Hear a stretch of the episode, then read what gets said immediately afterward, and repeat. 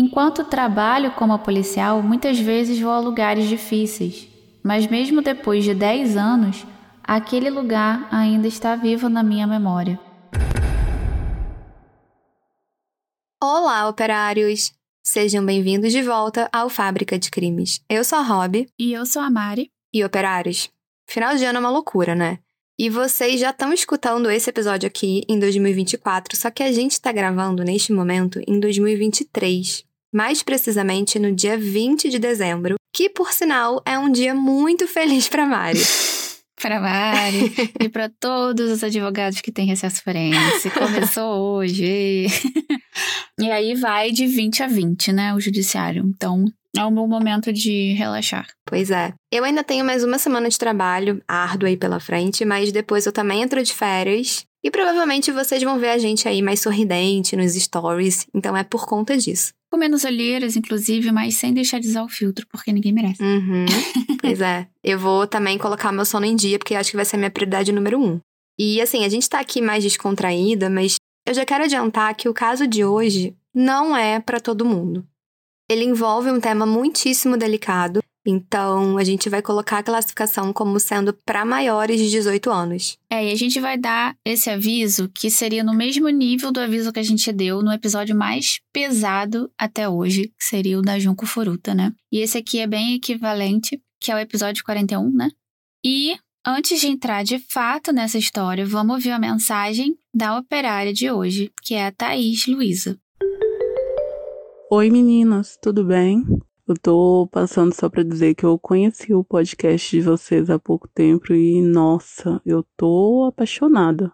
Sério, é muito bom. As vozes são lindas, é, os efeitos sonoros são maravilhosos. A forma como vocês contam o caso e prendem a atenção de quem tá ouvindo é surreal. Sério, tá sendo assim meu mantra para ouvir toda noite antes de dormir. Toda noite escolho um e ouço. Parabéns para as duas, tá bom? Um beijo. Muito obrigada pela sua mensagem, Thaís. E coincidentemente, hoje mesmo eu estava contando no almoço para uns colegas que tem muita operária, né, mulher, que relaxa e até dorme ouvindo fábrica. E eu juro, eles não acreditaram. Cara, quando a gente conta isso para as pessoas, fora dessa bolha do true crime, parece mentira, né? Parece até exagero, mas acontece, inclusive acontece comigo, né? uhum. né? Então, super obrigada pela mensagem, Thaís. E no episódio de hoje, Caso Teodosson, ou O Limite da Maldade.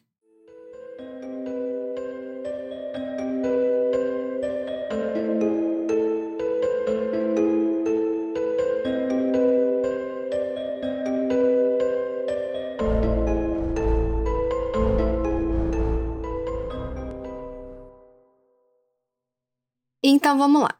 Operários, vocês já pararam para pensar o que que faz um filme se tornar assim inesquecível para ficar na história do cinema? Quais que são os elementos que fazem com que um filme entre pro hall dos clássicos, digamos assim? Aqueles títulos que ficam cristalizados na mente do público e mesmo depois ali da cena final e dos créditos, fica um sentimento no corpo, né, e na mente das pessoas. E será que apenas um enredo é o suficiente para poder fisgar a atenção do público? Ou será que são os atores que realmente criam uma conexão com quem está assistindo?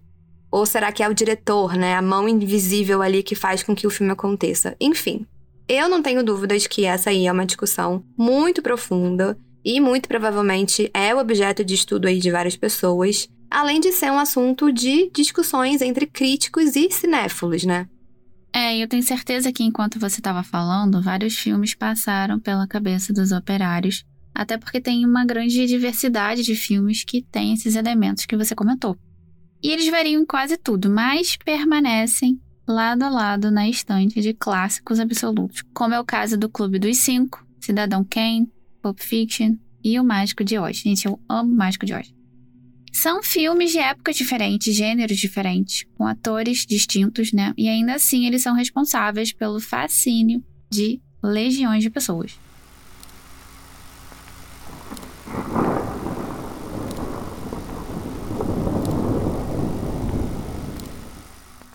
Alguns desses títulos se tornaram tão marcantes que passaram a ser considerados praticamente sinônimos do gênero ao qual pertencem. E é interessante ver como os clássicos continuam surgindo. Quer dizer, pelo menos a gente acha que se tornarão clássicos, né? Só o tempo vai poder confirmar isso. Mas os lançamentos estrondosos aí, por exemplo, da Barbie, do Oppenheimer, é, são casos recentes que mostram como o cinema, mesmo em tempos de streaming, continua movimentando e mobilizando as pessoas. Sim, mas também tem outros filmes que marcaram a sua própria maneira, né, a história do cinema. E alguns desses filmes ficaram conhecidos e ganharam notoriedade por conta do extremo desconforto que eles causam por conta das cenas. E se você aí é mais antigo na internet e se interessava por assuntos mais alternativos, por assim dizer, com certeza já se deparou com uma lista aí de filmes que já foram banidos em vários países por conta do conteúdo. E talvez um dos casos mais famosos seja o do filme Laranja Mecânica, que se tornou um clássico. E ele é baseado num livro que eu tenho, eu amo, e tem o mesmo nome, né, o filme, e ele é de 71. E esse filme conta a história do Alex, um jovem que cometia várias atrocidades, incluindo agressão e estupro, e aí ele acaba sendo submetido a uma tentativa de reabilitação por meio de um tratamento experimental bem doido, e aí ele acaba tendo uma mudança de comportamento muito bizarra. Enfim, esse aí é um resumo bem básico do filme, mas esse filme, ele é bastante controverso. Ele é cheio de camadas e discussões, mas o fato é que algumas das cenas dos crimes cometidos pelo protagonista, o Alex, são explícitas. E isso causou muita repercussão negativa por parte da crítica e do público, o que levou ele a ser banido em vários países, como a Irlanda, África do Sul e Reino Unido. E vários outros filmes também acabaram sendo banidos em vários países, até mesmo no Brasil, por conta de cenas perturbadoras. E aí não se trata só de filmes de terror, né? Tem produções que, em muitos casos, chocam justamente por serem retratos de uma realidade que acontece, né, nos dias atuais, mas que ninguém deveria vivenciar. É, são títulos que passam do limite com cenas de violência extrema, necrofilia, abuso sexual. Inclusive, a gente nem vai citar outros aqui, porque são filmes que acabam se tornando produções lembradas apenas pelo choque que elas causam no espectador. Pois é. Eu até ia falar um que me traumatizou muito e que foi proibido no Brasil, mas eu não vou, né? Porque acho melhor não. E embora o caso que a gente vai contar hoje seja de fato chocante e brutal, existe um filme que retrata ele e que acaba seguindo por um outro caminho. O longa-metragem sul-coreano So On, traduzido como Hope, de 2013, não ficou tão conhecido por aqui no Brasil, mas ele foi ganhador da categoria de melhor filme na 34ª edição do Blue Dragon Film Awards, que é uma das premiações mais populares da Coreia do Sul e que foi criada nos anos 60. Esse filme conta uma história real que aconteceu na Coreia do Sul em 2008, envolvendo uma criança de 8 anos.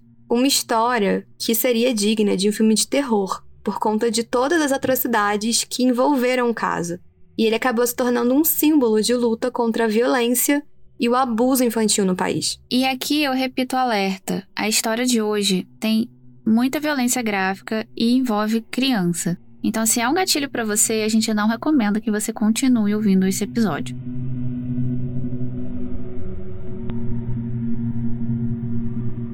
Era mais uma manhã comum de quinta-feira em Ansan, um município localizado próximo à capital de Seul.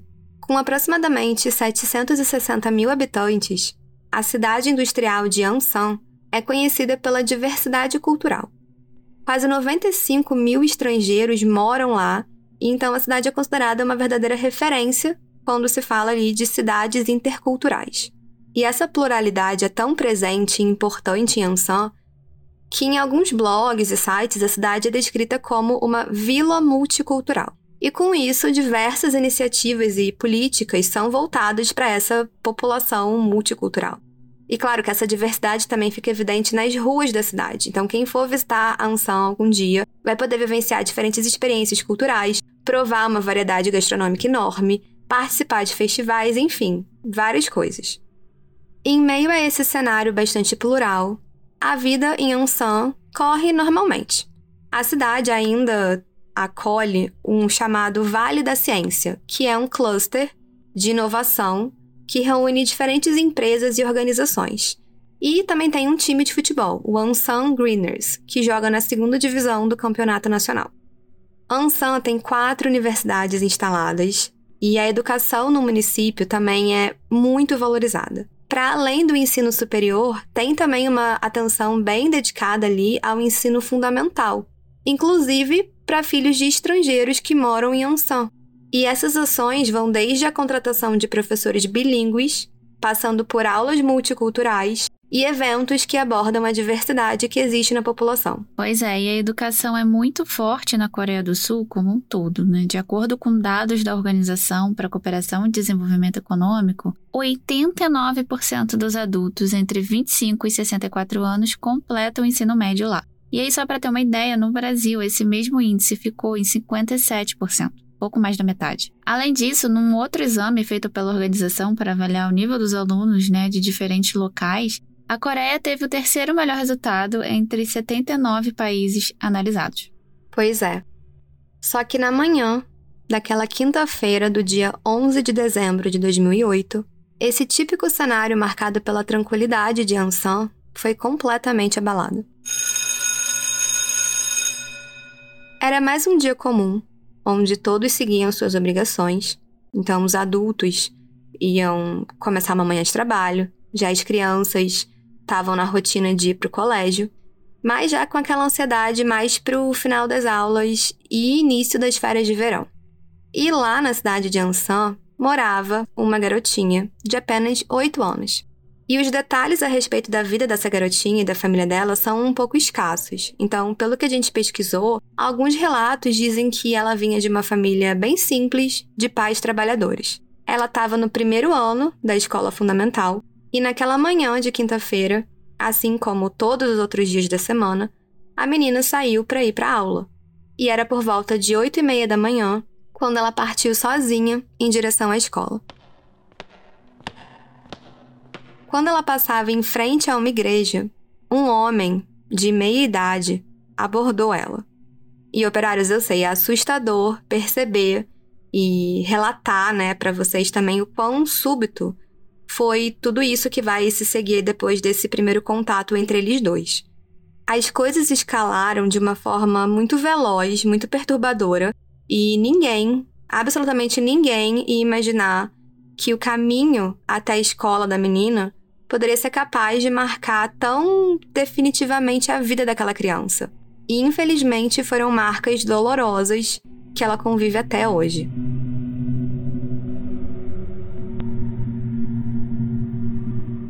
Depois de abordar a menina, o homem sequestrou ela e levou ela para dentro de um banheiro de uma igreja. E é muito difícil falar o que aconteceu lá, mas basicamente ele agrediu essa garota severamente, sufocou ela e depois disso cometeu abuso sexual.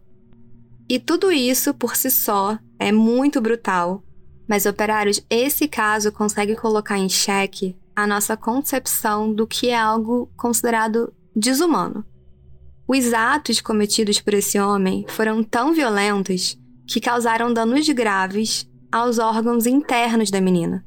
Alguns relatos chegam a apontar que, em uma tentativa de remover pistas do crime, né, ele teria retirado parte dos órgãos internos dessa menina para evitar que tivesse algum indício que ligasse ele ao ocorrido. Mas isso foi mais um rumor, né? Então não existe uma confirmação que realmente aconteceu. A menina foi encontrada por pessoas que passavam pelo local. Essas pessoas ligaram para a polícia e também chamaram ambulâncias para poder atender a vítima do ataque. Depois dos primeiros atendimentos, a menina foi encaminhada para o hospital com ferimentos muito graves. Em entrevista para o jornal Chosun Wilbo, 10 anos depois desse acontecido, um dos investigadores que atendeu a ocorrência lembrou do caso e do local onde a garota foi encontrada. Então, lê pra gente, Mari. Enquanto trabalho como policial, muitas vezes vou a lugares difíceis, mas mesmo depois de 10 anos, aquele lugar ainda está vivo na minha memória. Era um banheiro comprido e estreito. Havia sangue por todo lado, dificultando a dedução de onde e como o crime foi cometido.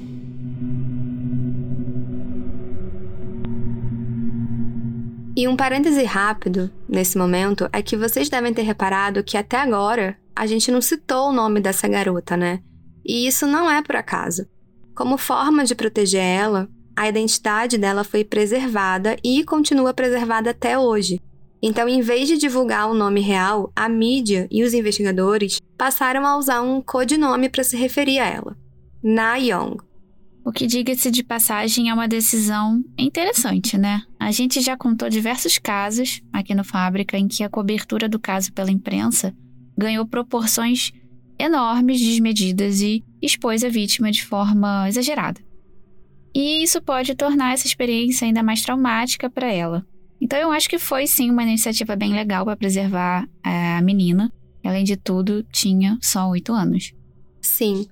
Mas um tempo depois, né, o caso que até então estava sendo chamado de Incidente Nayong pela mídia acabou mudando de nome. Muitas pessoas passaram a criticar o uso do nome da vítima para se referir ao caso, e ainda que fosse um nome fictício.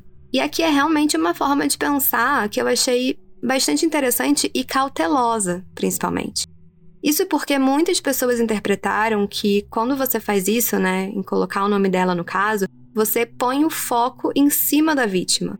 E enquanto isso, o agressor, né, era citado só ao longo das matérias. Em nenhum momento o nome dele ficava em destaque. E aí, depois de toda essa discussão, acabaram mudando o nome do crime, que deixou de ser chamado Incidente Nayong e passou a ser o caso Chodon-son. E é justamente dele, do Chodon-son, esse homem sem escrúpulos, que a gente vai falar agora. Quando o crime aconteceu, Cho Dong-song tinha 57 anos. E alguns veículos de imprensa divulgaram naquela época que ele era um pastor. Mas eu adianto logo que essa informação é mentira. E eu não encontrei o motivo exato de terem falado que ele era pastor. Mas como a gente aqui do Fábrica já viu antes, eu suponho que tenha sido por puro sensacionalismo. Bom, depois que a Na Young foi encontrada, não demorou muito para que o Cho Dong-song fosse localizado e preso preventivamente. E ele permaneceu preso durante todo o julgamento. E eu imagino que ao serem divulgadas as principais notícias, a população de Ansan ficou mega abalada. Claro que todo crime é horrível, mas esse específico, é, envolvendo uma criança de 8 anos, pega a gente de uma forma muito mais profunda. Então é impossível não ficar minimamente abalado com isso, né? Com certeza. Ainda mais porque as sequelas dos atos abomináveis praticados por ele foram muito graves para a vida da Nayon. Então, como eu falei, as violências causaram ferimentos severos em órgãos dela. E com isso, a Nayon precisou realizar várias cirurgias e passar por longos tratamentos, tanto para a saúde física dela quanto mental. Uma das sequelas do crime do Chodon-song foi que a Nayon teve que usar uma bolsa de colostomia por mais de um ano depois do acontecido. E ela passou por uma cirurgia para colocar um ânus artificial, de tão severo que foi a agressão. E por conta dos ferimentos, parte do sistema digestivo dela ficou incapacitado, o que levou a um processo de recuperação ainda mais delicado. Além disso, as marcas deixadas na mente da Nayon e da família dela permaneceram e permanecem até hoje. Em uma entrevista de 2020 para o portal Nate, o pai da Nayong expressou as dificuldades e o fardo de lidar com os sentimentos envolvendo o caso. Minha filha ainda usa fralda em casa. Você não saberá como um pai se sente ao ver algo assim, a menos que você experimente. Vivo como pecador pelo resto da minha vida, carregando a culpa de não poder proteger meus filhos. De acordo com essa matéria, a família da Nayong também passou a contar com um sistema de rádio em que eles conseguem entrar em contato com várias pessoas em um raio de 50 quilômetros caso haja alguma emergência. E eu também li que o governo ofereceu à família um smartwatch que sinalizaria caso o Chodon-song chegasse perto deles. Mas a família recusou esse equipamento com o argumento de que isso ia gerar muita ansiedade e, assim, eu entendo essa decisão. Outros relatos também apontam que durante as investigações, a menina foi questionada sobre os acontecimentos por muitas horas, o que fez com que ela precisasse relembrar o momento que foi o momento mais doloroso da vida dela. Isso sem falar no desconforto físico, né, de ficar lá sentada sendo interrogada. E a gente não pode se esquecer de que ela estava gravemente ferida depois do ataque. Ainda durante essa entrevista, o pai da Nayong comentou sobre como o caso afetou completamente a dinâmica da família e o dia a dia deles. Parece que, mesmo em meio a esforços para criar um ambiente seguro, tinha uma aura de angústia que continuava rondando no ar. Minha família nunca consegue sentar-se junta e rir enquanto assiste a comédias de TV ou programas de entretenimento. Em algum momento, quando notícias ou histórias sobre violência sexual são divulgadas, Nayeon desmaia. E como vocês devem imaginar, o Cho Dong-song foi indiciado pelo equivalente a um crime de estupro e lesão corporal. Ele não assumiu a autoria dos crimes em momento algum, embora as investigações tivessem identificado marcas de sangue da menina nas roupas e nos sapatos dele. E numa carta de apelação que ele escreveu, ele teria dito o seguinte: Vocês podem estar me incriminando quando outra pessoa teve um relacionamento íntimo com ela. Tipo assim, além de todo esse cenário horrível, né, que ele causou, o Shodonson ainda demonstrava alguns traços de dissimulação, né, nenhum remorso. Pois é, é bizarro. E num primeiro momento, ele foi sentenciado a 15 anos de prisão. E se você pensou que esse tempo aí é muito curto, né, com relação ao crime que ele cometeu, preste bem atenção, operário. Essa pena, que já é sim curta, foi reduzida ainda mais. Ela foi reduzida de 15 para 12 anos. E aqui eu tenho que falar um pouco da legislação sul-coreana. Ao que parece, o Código Penal dizia que um tribunal poderia reduzir as sentenças quando pessoas com deficiência mental cometem crimes.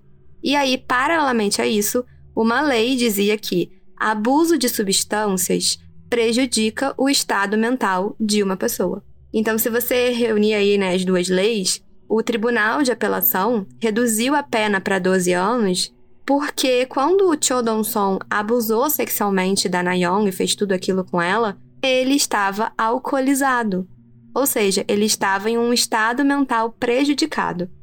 E aí, depois de cumprir os 12 anos da prisão, ele teria apenas que continuar usando uma tornozeleira eletrônica por outros 7 anos. Ah, e ele chegou a recorrer dessa decisão, ele alegou que a pena era muito severa, mas com relação a isso da tornozeleira, os pedidos do Shodong-song foram todos negados. Então você vê que isso é chocante, né? Como uma pessoa capaz de fazer algo tão horrível causar danos irreparáveis na vida de uma criança de 8 anos. É, e vale destacar que não apenas o Chodon-song tinha a lei a favor dele, como também tinha precedentes, ou seja, outros casos que aplicaram esse entendimento. Só que foi a partir desse caso envolvendo a menina Nayong que começou uma verdadeira discussão nacional a respeito justamente aí das punições mais leves para pessoas que estavam simplesmente alcoolizadas no momento dos crimes. Inclusive, sobre a relação do Chodon-song com o álcool, ele declarou o seguinte: Eu tenho vivido uma vida difícil por depender do álcool, mas eu não sou o tipo de lixo que estupra uma garota de 8 anos. Diversos protestos foram realizados e quase um ano depois do crime, um abaixo-assinado foi criado pedindo para que ele fosse condenado à prisão perpétua. E o documento conseguiu alcançar a marca de aproximadamente 400 mil assinaturas. E assim, o argumento de que o crime teria acontecido por conta da influência do álcool é complicada, né? Até porque um ponto que eu não tinha falado antes, mas que sim é bastante relevante, é que ele tinha um histórico longo de crimes, incluindo crimes sexuais. Então, de acordo com o portal MT, o Chodon-song já tinha 17 outras condenações. Os crimes começaram no ano de 1970 e entre as acusações tem crimes sexuais e assassinato. Em um dos casos, por exemplo, ele teria violentado uma mulher que trabalhava em uma fábrica de costura. E nessa época ela tinha 19 anos, e por conta dos ferimentos causados pelo ataque, ela precisou ficar em tratamento médico por aproximadamente um mês. E ele chegou a ser preso pelo crime e cumpriu uma pena de três anos de prisão, o que não é nada. Um outro crime também listado ali, que ele teria cometido, aconteceu em 95. Então, ele estava participando de um evento quando começou a discutir com uma outra pessoa. E aí o Chon Song acabou agredindo essa pessoa até a morte dela. E aí ele foi levado sob custódia novamente, sentenciado a cinco anos. Só que ele cumpriu apenas dois anos e meio, e aí a pena dele foi reduzida sob o argumento de fraqueza mental e embriaguez no momento. E ainda segundo essa matéria, em média, aí eles fizeram uma conta, o Cho Dong-song, ele foi indiciado uma vez a cada dois anos, desde os anos 70. E para vários desses crimes ele cumpriu pena de prisão. O problema é que eram penas muito curtas, né? Então ele era liberado ali em pouquíssimo tempo. E isso torna tudo mais revoltante. É, não se trata de um caso isolado. Ele claramente representava riscos para a sociedade e continuou causando dor e sofrimento em muitas pessoas, incluindo a Nayang. Sim, e por conta de todo esse histórico e da indignação do povo com o caso, a lei coreana acabou sendo alterada para tornar mais difícil para os réus usarem a intoxicação por álcool como uma defesa. Eu também li que a pena máxima da Coreia foi ampliada de 15 para 30 anos, mas em casos de pena gravada, esse tempo poderia subir para até 50 anos. Bom, operários, a previsão era que o Chon Song fosse solto no dia 12 de dezembro de 2020. 12 anos depois da condenação pelos crimes. E aí, com a aproximação dessa data, parte da população de Ansan, como também de outras cidades e regiões da Coreia do Sul, começaram a ficar muito apreensivas com o fato de que esse era um homem capaz de cometer crimes sexuais e coisas horríveis como as que ele fez. Então, várias reportagens começaram a ser feitas entrevistando moradores da cidade que demonstravam muita inquietude com relação ao Chodonson. Há uma atmosfera na vizinhança onde todos estão preocupados, comentou um dos entrevistados para a matéria da Coreia Now. Na mesma reportagem, outro morador de Ansan disse o seguinte: 저도 뭐 애를 갖고 있는 입장에서는 다시 또 그런 범죄를 일으킬 수도 있는 사람이기 때문에 그 공간에서 같이 있다는 자체가 되게 불안하죠. Eu mesmo tenho uma criança e Cho é uma pessoa que pode cometer tal crime novamente. Então eu me sinto inseguro em estar em uma mesma área que ele. Além disso, desde anos anteriores, várias petições online pediam que o Cho Dong-song não fosse solto. e quando eu digo várias, é porque são muitas mesmo. Segundo o Korea Times, entre 2017 e 2020, mais de 5.500 petições foram publicadas. Uma delas teve mais de 610 mil assinaturas. E talvez essa preocupação geral, que tomou conta da cidade de Ansan, tenha ganhado ainda mais força depois de ficarem sabendo que o Cho Song planejava voltar a morar simplesmente no mesmo lugar onde ele morava antes. E isso era muito preocupante porque, aparentemente, ele morava perto da casa da vítima, a Nayan. E para analisar esse cenário, o jornal The Korea Herald entrevistou um professor de psicologia criminal, o Lee Song-jong, que disse o seguinte: Para o Cho, não há outro lugar para ir. E sua esposa disse que continua a visitá-lo, então eu acho que ele vai se mudar para a casa dela. Com essa possibilidade cada vez mais concreta, o pai da Nayeon disse que faria o que fosse necessário para que o homem que estuprou e, enfim, agrediu a sua filha deixasse a cidade, mesmo que isso significasse criar uma dívida enorme com o governo. Ele disse ao portal Nate que chegou a cogitar se mudar com a sua família. Mas a própria filha, né, a Nayeon, pediu para que eles ficassem em Ansan porque ela não sabia se ela ia conseguir fazer novos amigos na nova escola e que os amigos dela compreendiam ela. Ainda assim, o sentimento de preocupação e desconforto permaneceram. E ele declarou o seguinte: Será que Cho Dong-song nunca nos encontraria no mercado local? Em vez disso, a vítima se tornou um fugitivo. O dia 12 de dezembro de 2020 foi marcado por protestos e indignação. Isso porque aconteceu a soltura do Cho Dong-song. Ele saiu da prisão escoltado por policiais, enquanto centenas de pessoas foram às ruas com cartazes se opondo à liberdade dele. Alguns dos manifestantes chegaram a subir no carro que ele estava sendo levado e chutaram o veículo. Eles também jogaram ovos e se deitaram no meio de uma das ruas que a van passava, numa tentativa de bloquear o caminho. E esse grupo aí estava gritando coisas como: vá para o inferno, castrem ele, coisas assim. E em meio a essa onda de medo que tomou conta da cidade, as autoridades comunicaram que iam implementar um monitoramento 24 horas por dia e instalar 35 câmeras de segurança além de colocar cabines de segurança no bairro do Chodonson. E apesar de tudo isso, a população não ficou satisfeita. E não só a população, mas alguns legisladores.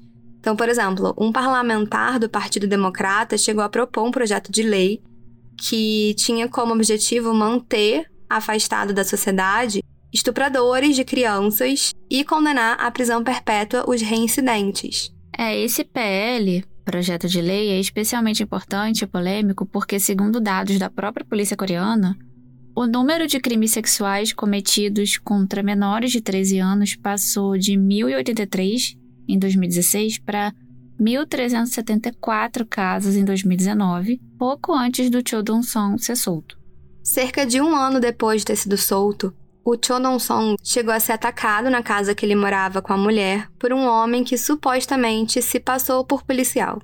Esse homem se apresentou, né, como policial e pediu pro Cho abrir a porta. Aí quando ele abriu, esse cara aí, que estava sendo um justiceiro, golpeou o Cho na cabeça com um objeto pontiagudo. E o ferimento não foi grave, e o homem que agrediu ele foi preso. E na reportagem do Korea Times, é contado ainda que no dia que o Cho foi solto da prisão, várias pessoas se dirigiram até a casa dele e disseram que sim, iam buscar a justiça por conta própria, ou seja, fazer justiça com as próprias mãos. Só que, mais recentemente, no finalzinho do ano passado, o Cho Dong-song voltou a dar sinais que potencialmente trazem à tona aí uma preocupação nos moradores de Ansan. Isso porque ele desrespeitou o toque de recolher que ele tem que cumprir, né? Ou seja, ele não pode hoje sair de casa das nove da noite até as seis da manhã. E como ele usa uma tornozeleira eletrônica, logo depois que ele saiu de casa, agentes da liberdade condicional encontraram ele e mandaram ele de volta. E o motivo para o Cho ter saído de casa supostamente é que ele teria brigado com a esposa e aí ele tinha saído para espairecer. E essa foi a primeira vez que ele desrespeitou o toque de recolher, o que já é bastante preocupante. Além do toque de recolher, ele também está proibido de entrar em instituições educacionais, como escolas, e também ele não pode beber além da conta. Aí, óbvio, ele também não pode fazer qualquer tipo de contato com a Nayon. Isso, e o que resta pra gente é esperar que a partir de agora ele siga as regras, ande na linha, né? E busque fazer alguma coisa produtiva com a vida dele. Pelo menos tentando reparar um pouco aí dos danos devastadores que ele gerou, não só para a vítima, mas para a sociedade como um todo. Hoje em dia, a Nayon tem aproximadamente 22 anos e pouco se sabe sobre a vida dela, né? E sobre a identidade dela que permanece preservada. Cerca de um ano depois do crime, algumas reportagens mostraram que ela estava aparentemente melhorando, apesar de todo o trauma. E ela, que tinha parado de sorrir, estava voltando a sorrir aos poucos, né, dando algumas risadas. Além disso, ela retornou para a escola e teve boas notas. E quando um repórter perguntou o que ela queria ser quando crescesse, ela respondeu que queria ser médica, porque quando ela estava doente, um médico ajudou ela. Inclusive, na época, o psiquiatra que acompanhou a Nayon disse que ela já estava melhor em aproximadamente 70%. E apesar de a gente ter poucas notícias né, dela, a gente realmente espera que ela tenha aí conseguido dar novos passos para tentar construir uma história que vai muito além dos traumas que ela tem do passado. E eu ouvi uma vez que os nossos traumas não nos definem. E é verdade, né? A vida da Nayon não se define ao crime absurdo que ela sofreu. Ela é muito mais do que isso. Bom, operários, esse foi o caso de hoje. E é sem dúvida um daqueles casos que deixam a gente com o estômago super embrulhado, achando que a humanidade não tem salvação E do fundo do meu coração eu queria falar uma coisa diferente para vocês, mas sinceramente, saber que existem outros Chodon Song por aí, né, pessoas que a gente nem imagina que fazem essas coisas, me deixa muito mal. E antes de encerrar o caso de hoje, a gente quer lembrar que se você vivenciou, conhece alguém que vivenciou algum tipo de abuso, não pensa duas vezes. Ligue 100 e denuncie. É, e sempre vale falar que a denúncia é anônima e a ligação é gratuita. Fora que o serviço do Disque 100 está disponível 24 horas, 7 dias por semana. E por último, lembrando também que as fotos do caso já estão lá no nosso Instagram, o arroba podcast Fábrica de Crimes, e que tem episódios novos todos os dias, 1 e 15 de cada mês, e episódios extras exclusivos para os apoiadores no final de cada mês, na Aurelo. Isso aí.